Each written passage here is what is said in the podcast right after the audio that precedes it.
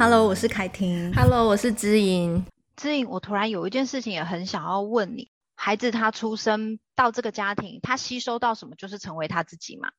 那如果说今天我是我有基本的教养的认知，正确教养的认知，我选择用比较正向的、正面的一些方式对待我的孩子，那我的孩子他本身从家庭教育被对待的方式，他身体内建的感官记忆就是只有比较正面的方式嘛？对于比较负向的体验，他就是比较少，或者是几乎没有，对不对？等到他长大成人，因为他的原始内建就是比较没有负向的经验，他不认为打骂有效，那他是不是在未来他的待人处事所有可能性，他就是会用比较正向的方式去对待他人？我觉得很有趣，就是你问这个问题是个非常好的问题。我试试看理解，就是因为教养没有一定绝对哪个方式最好嘛，嗯，只是说。像我们会心里面还存有这样子的想法，表示我们我们真的是革命者，因为我们真的不是这样长大的，嗯，所以我们心里面会有这个疑惑，说，诶，其实小孩如果真的没有被这样，他是不是长大待人接物是可以比较正面，或者是呃，他会有他的道德良知的判断也好啊，或者是他他在对待别人是就是没有那个城市是会去影响他。我自己的经验也没有办法回复你这个问题，但是我认识真的没有被打骂教育长大的朋友，嗯，他们就是会真心疑惑说，怎么可能会有这种方式？这种方式小孩真的可以好好长大吗？嗯。所以你知道，对他们来讲啊，就是疗愈书或是心理励志书，他们是没有感觉的，就会觉得怎么可能会有人会想要这样对别人？但在他的新闻上跟其他地方他看到的时候，那种感觉也会淡淡的。所以你知道吗？其实我觉得应该是说，我们这样对待孩子，我自己心里面有个很深刻的感触是，是因为刚好我接的案例都会是比较嗯严重嘛，嗯，那我会有一个新的看见是说，假设我们这样对待孩子啊，他们会对于，例如说像有一些人，他为什么会一直吸引到恐怖情人？为什么他需要？一个人对他施以控制，一开始他会觉得蛮开心的，而且甚至有安全感哦。而且你看小朋友，他们其实你只要搜寻过关键字，什么霸王总裁，什么哇哥的，你之后跳出来的广告全部都是那些的时候，你就会知道那些对于小说或是对于媒体，很多时候这一些关键字，他们是对孩子会有影响的。那这些影响可能是小学，可能是国中，可能是高中，可能是大学。如果我们在家庭教育中也在实践。这件事情，然后也告诉他说，威胁、打骂什么很正常啊，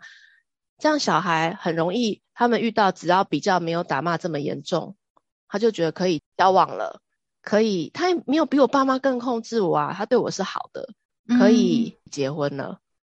假设呢，我们是在很贫苦的家庭长大的，我很容易会很容易会觉得对方有一个遮风避雨的地方，家人对我还算好，还算能接受我，嗯、比我家人还可以接受我。我就觉得这个人可以了，嗯，的一种最低限度，嗯，所以我觉得我们好好的对待孩子，或是在情绪回应，我们对孩子够好的对待啊，会是他在把爱移转到身边的人际关系的时候，他的一个基本的基础点。嗯嗯，如果假设我们对他是很糟糕的对待，嗯，那其实很容易哦，他在他有能力，当他一边愤恨的想着。我如果能够不会被你这样骂，或者我不是像你想的这样，这种不甘心的心情，然后或是说我爸爸妈妈常常误会我，也没有要听我讲话，只要有一个人比较会听他讲话，嗯、他就会觉得你是我的好朋友，嗯、我们应该可以一辈子很好。嗯、那如果再更长大一点，在情感上的需求，他觉得这一个人是可以听懂他讲话，不一定要听得很懂，但是仿佛有听懂，嗯、然后不会回嘴，不会骂他就可以了，嗯、的要求就会。很低很低，所以我有点觉得我们在支撑孩子长出自己，不代表没有骂他，不代表完全是正向，嗯嗯，或是让他没有体会到就是社会化看不懂别人在干嘛。可是有一点是给他一个沃土，是你不一定要这样对待。嗯、就像昨天我女儿问我一件事情，她现在三岁两个月嘛，她昨天在问我的事情是：妈妈，我觉得睡美人很奇怪，为什么人家亲她一下？他就要跟人家结婚，我说，嗯，我也觉得有点奇怪，因为他说，那为什么？我说我在想啊，睡美人，因为他睡了一百年，可能他觉得哦，我已经是一个老太太了，然后有人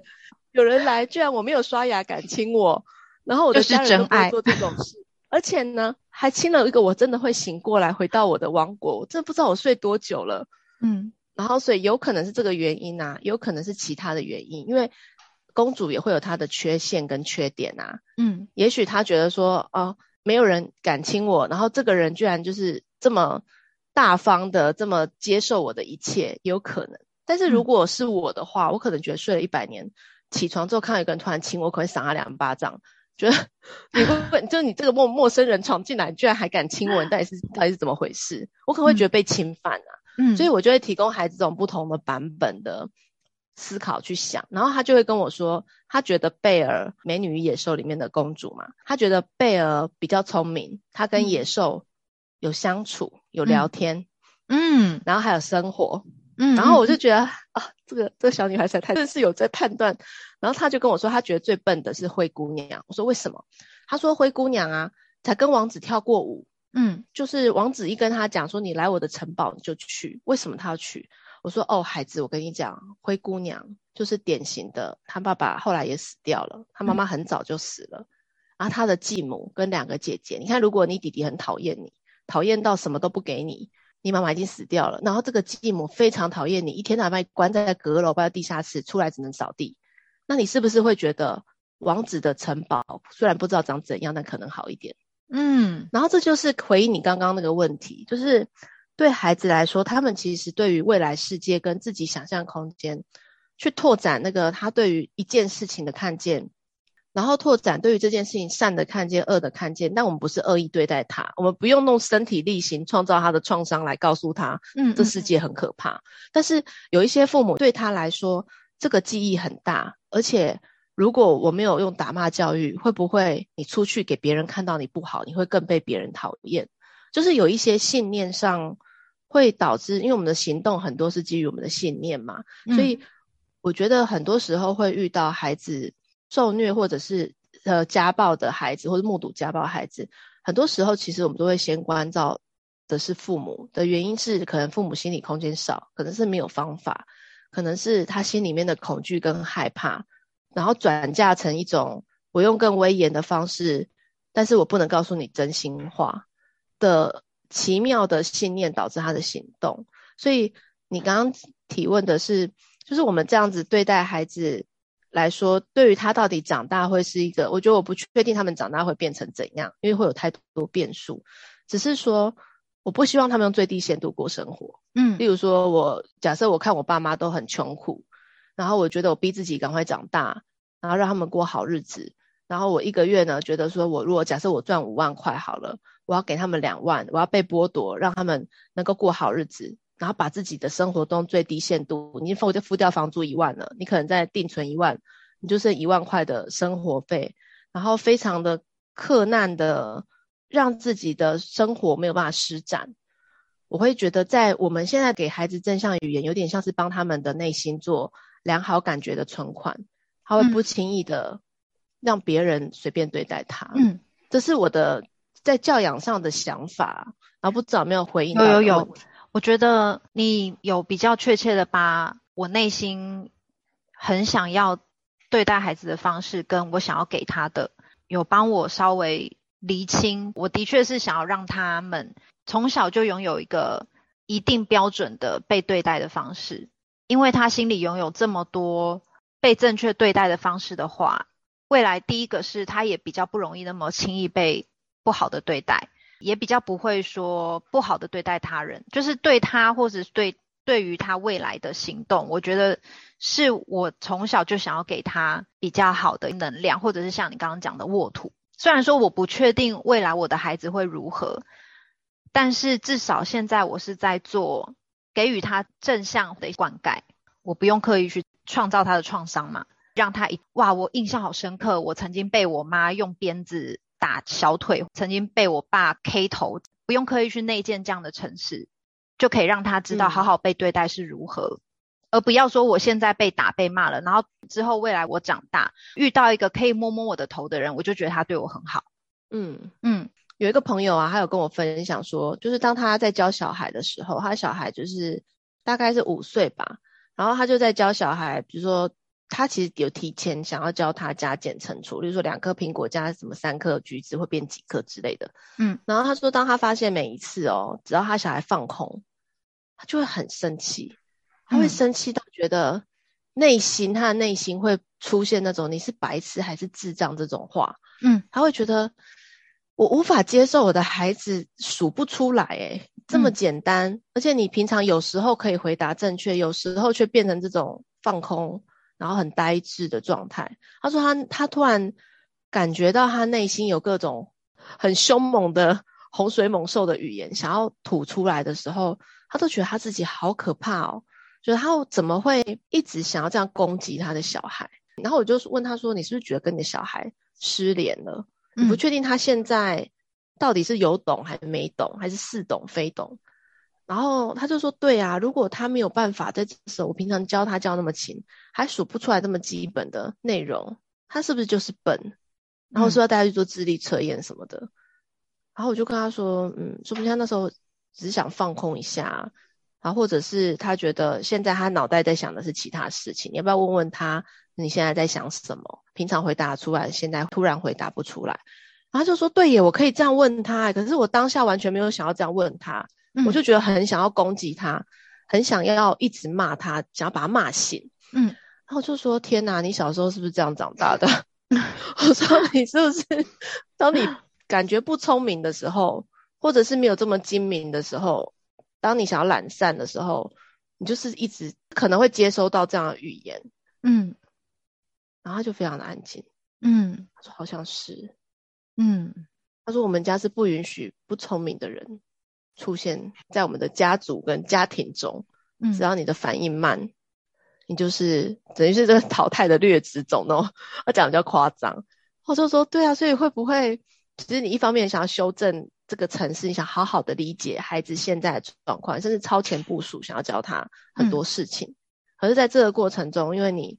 根深蒂固的觉得，如果他不会就惨了。如果他不会会被淘汰，嗯，可是你没有要淘汰他啊！现在主控权在你手上，已经不在别人手上了耶。嗯嗯，所以我觉得这个其实，在教养的过程会很多，我们心里面过去被对待都一直会被翻起来，这是很正常的。因为就像我们学了一个技术，假设你的美甲师跟这个人学，你的手法就会跟这个人，你看过、亲眼见过，他也这样教导你，你其实会很容易一直在想他的方法。你如果没有去看 YouTube 看呃其他的美甲师怎么实做，你其实脑袋的层次就是第一套啊。嗯、所以这个我们后来学的这些，就是像我们之前讲的新手村吧，就是我们是在新手村去练各种技术，而且很多母亲、父亲、新生儿的照顾者或者是主要照顾者都是自学。嗯、我觉得我们千万不要忘记了，我们真的都是在自学。自学是一件很辛苦也很值得被肯定。跟赞扬的事情，所以中间会一定会患得患失。我们就是实习生，我觉得我突然连接到一件事情，因为我孩子很小的时候，我就是从零岁我就陪他们看书。市面上不是有很多点读笔之类的吗？我记得我之前有跟你分享，就是说我也花了不少钱买了教材跟许多的图书。当时我买这些教材的时候是有非常好的服务，就是教我们怎么使用这样子。我记得那时候他有告诉我，在做陪伴孩子阅读的时候，就是一直不断的示范正确的给孩子看，例如说正确的翻书，轻轻的翻书，正确的拿点读笔，如何正确的把书拿下来再放回去，就是许多这种细微的小动作都是正确的使用给孩子看，那孩子他自然就会吸收正确的东西，这就有点连接到就我刚刚的问题，或者是即便。有人使用了不正确的方式，他也不会认为说我要去学他，就他自己已经会有一套基本的正确操作模式是如何了。嗯嗯、那如果说，诶，他看到更好的一些方式，就像你刚刚讲，他会加一加一去学习更好的方法。我昨天跟我女儿在阅读小耳朵。嗯然后那是他第一次看到小耳朵的书籍，然后因为那个封面就是有一只兔子嘛，然后一只耳朵比较短，一只比较长，然后我就问他说：“诶，你觉得这只是什么？”他就说：“兔子啊。”然后我就说：“嗯，兔子哦。”然后我就问他说：“那你觉得它看起来怎么样？”他就跟我说：“这是兔子吗？”我说：“对啊，这是一个关于兔子的故事。”小兔子的故事，我就问他说：“你觉得它看起来怎么样？”然后我心里面其实在想说，他会不会跟我讲说他好奇怪啊，或者什么兔子会长这样？妈妈为什么兔子长这样？就会问出就是三岁小孩本来就会问的问题。然后他就看了很久，跟我说他好特别哦，嗯。然后我突然心里面觉得哇，好讶异。我就说他好特别是指什么？嗯，他说他一只的耳朵比较短诶、欸，然后一只比较长，他好特别哦。嗯，我说那你会觉得他很奇怪吗？然后弟弟就会很说奇怪奇怪，像乌鸦有没有？我就说很有趣。然后他就说不会啊，他说为什么会奇怪？Elsa 头发也是白色的啊，嗯，贝尔头发是咖啡色的啊，他们头发不一样也没有很奇怪啊，嗯。然后我心里面就觉得哇，好欣慰哦，好暖心。就是他没有、嗯、对，因为我以前我觉得可能时不时。也有跟他讲一些什么，就算男生穿裙子也没有很奇怪啊什么。我说，因为你看这个模特，哇，他穿这样子很有他自己的造型。虽然我们可能看了不习惯，可是不习惯表示我们没看过啊。嗯，我们不用随便视别人为奇怪，或者是看到就觉得想笑人家。嗯，因为这也许是我们的眼界不够开阔，我们可以试着去了解他为什么觉得这样比较舒服吗？还是怎么样？但是我们不要随便觉得人家很奇怪。嗯，然后。你知道，当他在讲说他好特别的时候，我心里面就觉得哦，好温暖哦。平常在跟他这种碎碎念、叨叨念，不是三岁以前妈妈都会一直碎碎念嘛，叨叨念。等叨叨念的内容是这些，拓展他的思考的内容。嗯，我觉得他好像就是有意识、无意识的在比对跟核对这些经验的时候，我就觉得好欣慰。就是我心里面那个不会去评价别人，然后不会是。其他人是奇怪。我之前有看过一本书啊，他就说，其实像得癌症的人啊，就是他们呃治疗部的旁边都会有很多活动科跟礼品部，嗯、因为大家可能会去买购买嗯礼品或者保健食品，想要希望他们身体好起来。可是他说，对于像忧郁症或者比较身心疾病的人来说，他们的病房的旁边都很冷清。嗯，原因是因为大家有一些疑虑，觉得说他是不是假的，他是不是骗人，或是觉得他应该是装的吧？哪有人家整天在睡觉还说心情不好？嗯，就是他们对于没有活力或丧失活力、想法负面，就是真的贴了一个标签，觉得这种人有什么好值得送礼之类的。嗯，然后他们就会觉得很受伤的是，同样是住在病房，可是我们是不会被探望，跟甚至当我去。我因为负面的思考，然后生理影响到我的信念，或是我的生活经验有好多负面的经验，导致我变成有这一些疾病在身上的时候是不被祝福的。这一些贴标签或者是呃被视为异类的一个观感，我觉得是在就是可能是我对我孩子，我会不希望他因为没见过、没见识过而觉得，所以我会希望他如果见识到没看过的东西，他可以跟我讨论。然后也的确，他去讲出他好特别，然后就说他耳朵比较短一点，他不觉得他很奇怪，我就心里面觉得很高兴。我觉得平常好像对他的这些叨叨念，他有一些真的不会去随便贴别人标签。然后甚至是他有一次回家跟我分享说，我我不喜欢我们班一个同学，我说为什么？嗯，他怎么了？他说他身上有个味道。然后我脑袋就出现了很多国中生会有的反应，什么那个身体味啊，很臭啊，什么汗神啊，乱讲。我就想说不会吧，就是幼幼班就是这样。然后他就说那个味道是一个很陌生的味道，我没有闻过，很陌生，所以我很不习惯。嗯，他说陌生哦，嗯、然后我就他说因为我很不习惯，所以我不喜欢。我说哦，所以当你对于很不习惯的事情，你都要需要好多时间消化。说哦，这就是那一个人的感觉，给你的感觉或给你的味道，或是说散发出来的这样的气质或是特性什么，就多给他几个词。嗯，然后他就说，嗯，像妈妈你的跟弟弟的味道，我就很习惯。嗯，所以他是用习惯不习惯在分享陌生跟熟悉的时候，我就觉得，嗯，就是他在他的这种。对他的这种中性的理解啊，跟他不随便贴人家标签说啊、哦、好臭啊，那什么我也不知道那是什么味道啦。嗯，但是我就说那弟弟的是什么味道？就说弟弟的是一个温驯的味道。温驯？什么是温驯？很好笑。对，他说弟弟很温驯，弟弟的味道就是很舒服，很温驯。嗯，哦，我觉得他用他的方式在表达他的感受，哎，对，所以我觉得我们平常在对待孩子的这些，真的就是对他心里面有一些小小的萌芽，跟呃，也许会有一些价值的传递吧。就是父母对孩子的，你希望他，你对他有什么样期望的价值，他也正在展示给你看，就是用他的语言回应你，或者是用他活出来的样子正在回应我们，即便我们的孩子就是三四岁。哎、欸，我觉得你你刚刚讲的这段呢、啊，也又呼应了，就是你之前的耕耘，就造就了你孩子现在他也可以有这样的认知，就一定是你平常的这种给予很多空间讨论的这种叨念，以及不带任何偏见的这种价值观，你的孩子就吸收了耶。我的孩子他本身气质是比较激动的嘛，就是激动派，嗯、但是他喜欢，他也喜欢自己温驯的样子。我觉得他开始有一些自己内在的转变。嗯，他看得见弟弟温驯，那他也喜欢自己温驯的样子，所以有时候他很激动的时候，我就有机会回应他说：“其实你也不喜欢自己这样，对不对？”嗯，然后其实像我先生看到我这样回应他，我先生也会看到我很激动的时候，你不喜欢自己这样，对不对？所以我觉得有一点是大家彼此在学习，对，彼此看见对方很激烈，其实也就是内心有时候也有沮丧跟懊恼，或者是无助的时刻。嗯嗯，就像有一次我先凶小孩嘛，然后凶一下之后，后来我去旁边，我就开始默默收东西。然后其实我内心也有一些岔路啊，我就想说，我现在是不是我如果没有讲点什么，或是没有骂回去，是不是就允许这件事情一直在我们家发生？可是后来我东西收一收，帮我自己冷静的时候，我闪到他旁边，我就跟他说，其实你也很懊恼，对不对？嗯，然后他就跟我说，不是懊恼，我是后悔，我为什么要这样跟一个、嗯。两三岁的小孩计较还跟他认真，然后我就说，嗯，我觉得那个好不像成长，嗯嗯，我说那样好不像你，我们可以一起用更像你的方式回应他，也许等等等再说。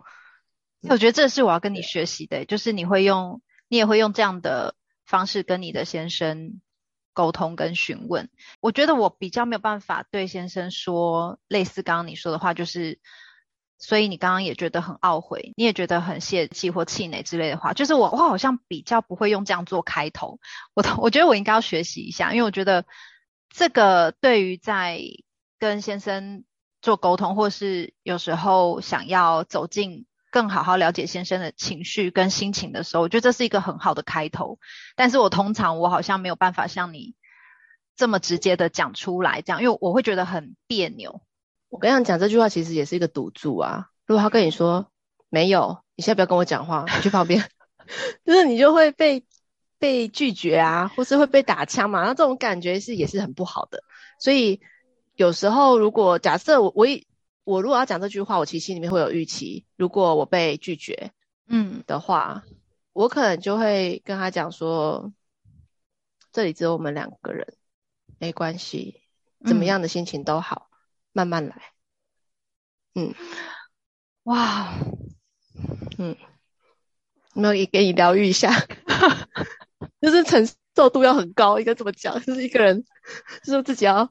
对呀、啊，就是我我有这种预期。如果假设他跟我说没有、欸，哎，不是、欸，哎，我真的觉得他很可恶，那我我就会跟他讲说没关系，这里只有我们两个人，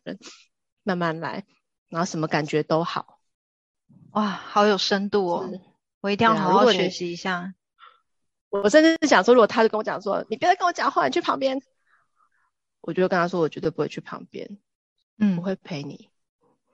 什么心情我们都一起。哇，因为我觉得我现在，我现在通常是我发现他情绪不好的时候，我自己也会先不说话。我我觉得我是一个还蛮容易被对方情绪影响的人，所以当我发现他情绪很不 OK 的时候，我干脆我不想要跟他接触，因为我会很容易被影响。所以我干脆我就是，怕自己讲出更糟糕的话吧。我，